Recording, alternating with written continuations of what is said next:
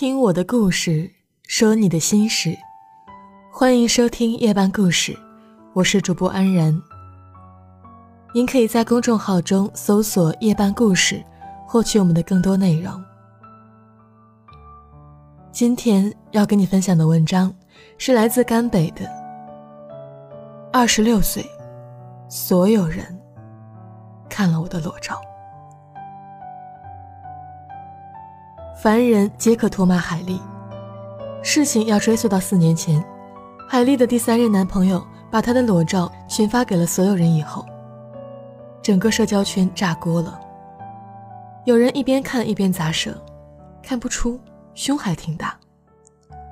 有人满脸潮红的拉到最后，恶狠狠的点评道：“不要脸。”还有人谴责完大家的恶趣味，还是没忍住。三更半夜从被窝里爬出来，仔细的看了三遍。从那一刻开始，海丽就永远是裸体的。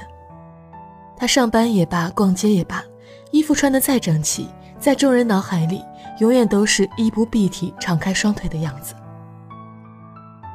再没有人尊重海丽，朋友默契的跟她疏远了，没有人愿意承认曾经是她的闺蜜和知己。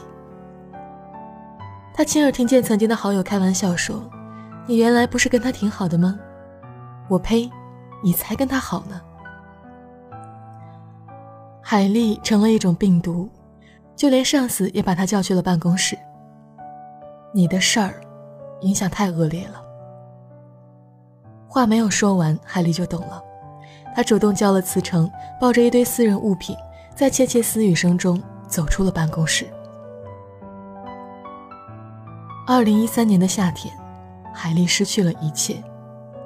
她一个人搭乘大巴离开了生活二十几年的城市，去没有人认识的城市，总能重新开始吧。就这样，海丽来到了 L 市。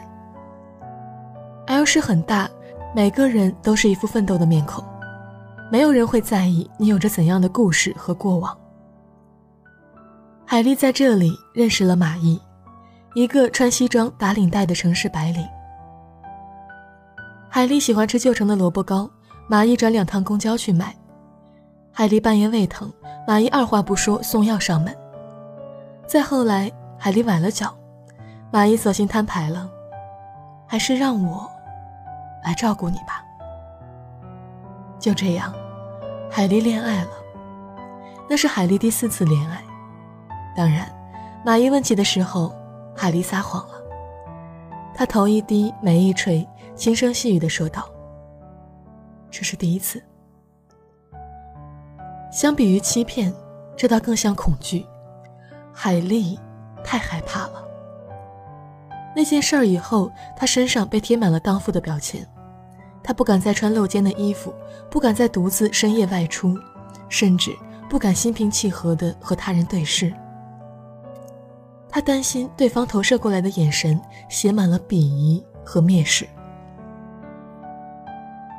他想成为一个没有过去的人，因为他真的没有办法面对那样的过去。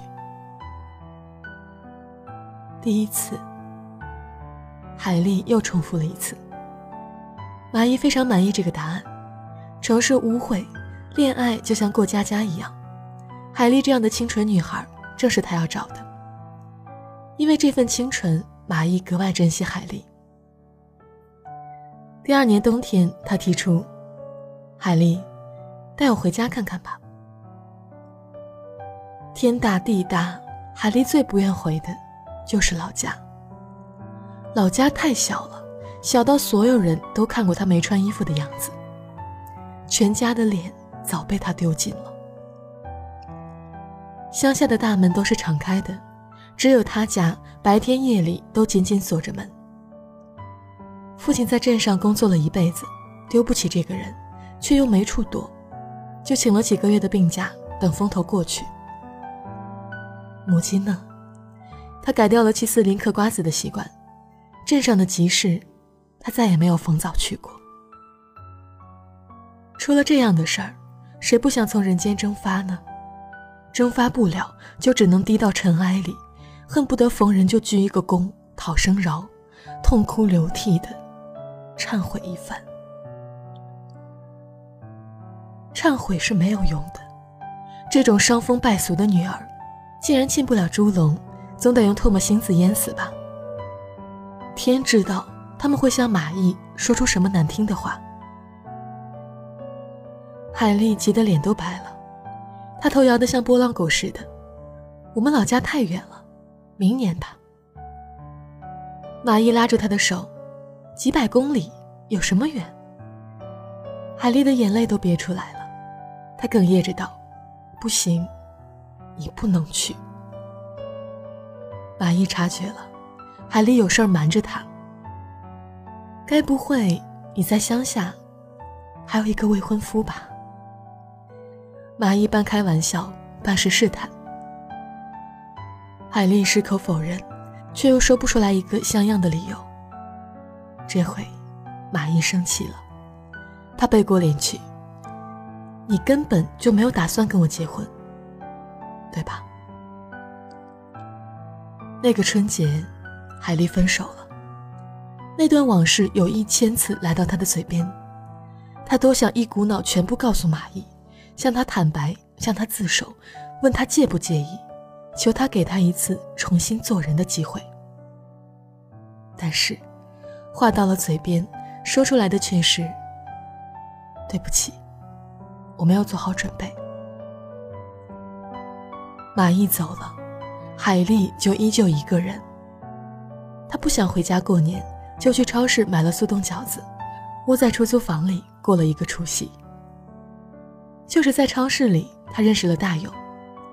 大勇很外向，虎头虎脑的。那天他在超市里值班，遇到了形单影只的海丽。他一下子就被她的孤独击中了。不要脸不要皮的上前去搭讪，他说：“小姐，你一个人啊？”海丽没有心情搭理他。大勇又说：“过年还吃饺子啊？要不上我家吃饭去呗？”真招人烦。但是，在他的再三纠缠下，海丽还是留下了电话号码。他也说不清楚为什么，他不敢再对爱情有一丝一毫的期待。但又忍不住的想向新鲜的世界伸出寂寞的手，而大勇果然与众不同，他好像什么都不介意似的。海丽试探着问他：“如果我以前做过不好的事儿呢？”大勇傻笑道：“谁没做过不好的事儿啊？放心上干什么？”这样的大勇是讨人喜欢的，虽然他长得不好看，收入也不高。但是，他不嫌弃他呀，还有什么比这更难得呢？不嫌弃海丽的大勇，知道海丽谈过四段恋爱，也知道她不是处女。但是，谁又会介意这些呢？他没心没肺的说道：“告诉你一个小秘密，其实啊，我也不是处男。”海丽的心一下子就被打开了。二零一五年的春节。他终于赶回家过年了，但是，这是那件事之后他第一次回老家。爸妈对大勇都很热情，恨不得马上替他们操办婚事。大勇说：“叔叔阿姨，你们看彩礼给多少合适？房子要在哪儿买？”海丽爸妈忙着表态：“我们没要求，没要求的，你敢对海丽好就行。”大勇。成了全家洗刷耻辱的漂白剂，只要有人敢娶海丽，那段历史就能够翻篇。这是大家心照不宣的窃喜。但是，事情还是败露了。败就败在大勇的外向上。回到老家的第三天，大勇在田埂上溜达，遇到了邻居的小孩。大勇去逗小孩：“你海丽姐姐美不美呀？”小孩子早就被爸妈教过了，要跟这个荡妇划清界限。他对大勇说：“他都被人看光了。”大勇顿时惊呆了，什么叫做被人看光了？小孩煞有介事地说道：“大家都说你是大乌龟，我们全村人都看过他了。”大勇的血液直冲上头，他气势汹汹地回去，掐紧海丽的手臂，问他：“什么叫做全村都看过了？”海丽的喉头又咸又麻，心就像被抛进了冰窟里。她绝望了。大勇吼道：“你从来没有告诉我还有这么回事儿。”海丽的眼泪落了下来。你不是说你不介意吗？大勇说：“我不介意你跟人上过床，但是你给所有人都看过了，那能一样吗？”海丽什么都不说了，她终于认命，一个被所有人都看过的女人，不配有爱情。海丽再也没有谈过恋爱，倒是那个前前前男友回头来找过她。她向他抱歉说：“对不起，海丽，是我害了你。”当初海丽跟他提分手，他一气之下就把他的裸照群发给了所有人。他说。我发完就后悔了，我只想恐吓一下你，我没有想过会这样。最后，他向海丽宣告了自己的婚期。他说：“欢迎你来参加我的婚礼。”海丽惨笑。他恨他到骨子里，恨不得挫骨扬灰。可是呢，他什么都做不了。他道歉了，他结婚了，他重头做人了。他一句道歉就抹杀了全部罪过，而他却要背负着终生的骂名。那两年里，海丽得了忧郁症，她变得神经兮兮的，总感觉有人在偷窥她。她越来越沉默，厌恶身边所有人。这个世界上，再也没有她留恋的东西。父亲急白了头，母亲带他去看心理医生。而转过身，他们又开始逼他相亲。快三十岁的海丽成了全家人急于甩掉的包袱。谁愿意娶这个女儿？别说不要房子和彩礼，他们家甚至愿意拿出全部积蓄来。只要嫁出去就行。父母开始四处找人说媒。每一次相亲，海丽就要接受一次侮辱。他伶仃地坐在餐桌上，接受来自对方的施舍和同情。你的事儿我都听说了。一般情况下，他们都这样开头。我不介意，但是你嫁过来以后，得跟以前的朋友断绝来往。他们还会这样说。还有啊，我不会跟你回娘家的，我丢不起这个人。他们总会这样说。海丽冷冰冰的听着，想哭又想笑。不知道为什么，挨过的骂多了，受过的白眼多了，早两年的时候迫切想自证清白的愿望，反倒没有了。反正看也看了，骂也骂了，还能怎样呢？他是在唾沫星子里死过一回的人，对人间早已经心灰意冷。谁爱唾弃就唾弃吧，谁爱施舍就施舍吧。这副肉体下过地狱，就不再怕人言鼎沸。但他没有想到，四年以后，那些裸照又翻天覆地的席卷而来。天知道是谁干的，一夜之间，那封邮件又躺在了所有人的邮箱里。这一回，L 市也沸腾了。人和人是一样的，L 市和老家是没有区别的。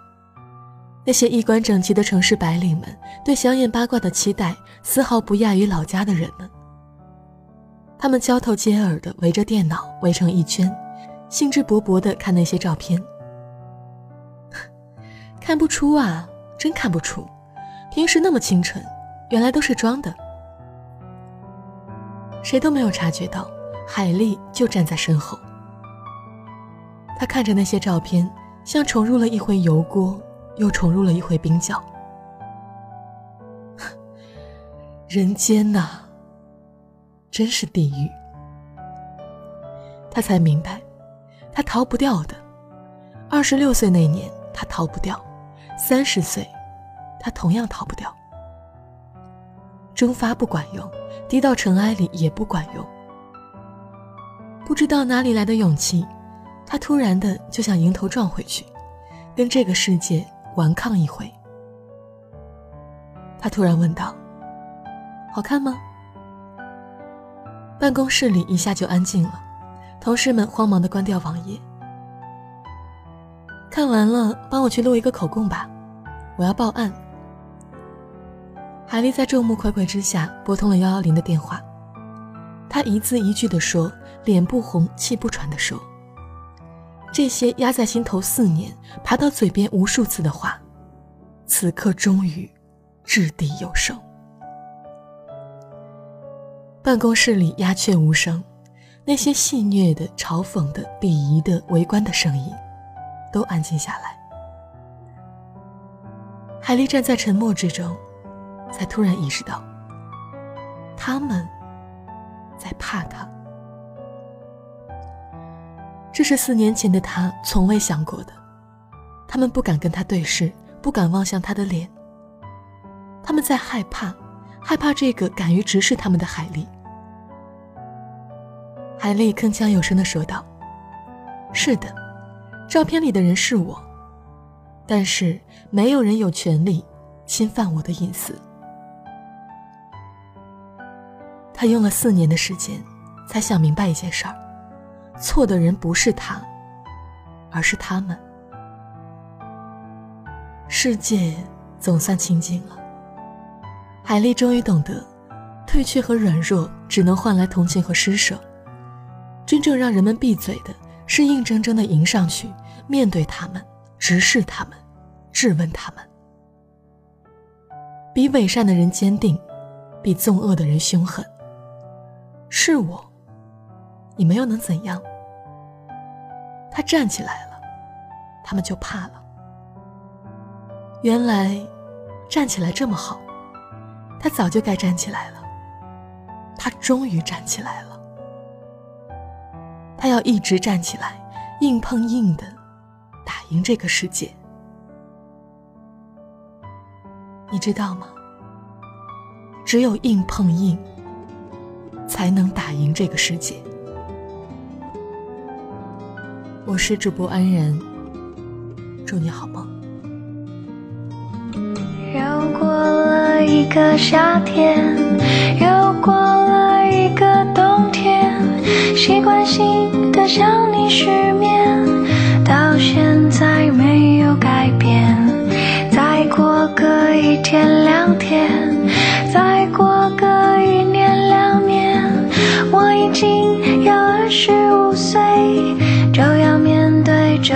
社会，而你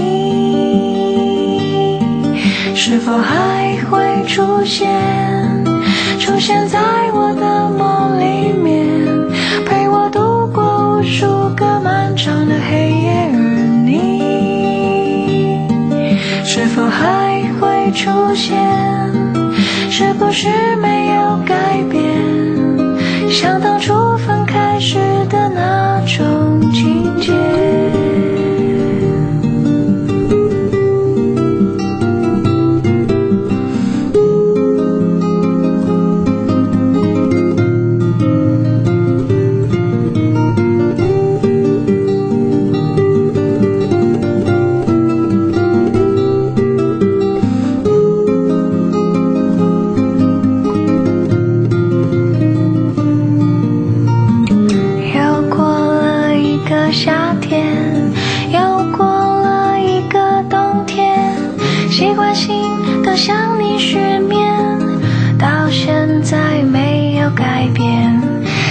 过个一天两天，再过个一年两年，我已经要二十五岁，就要面对这个社会，而你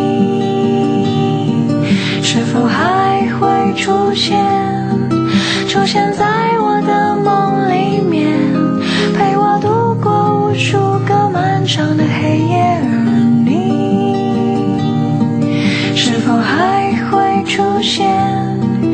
是不是没有改变？像当初分开时的那种情节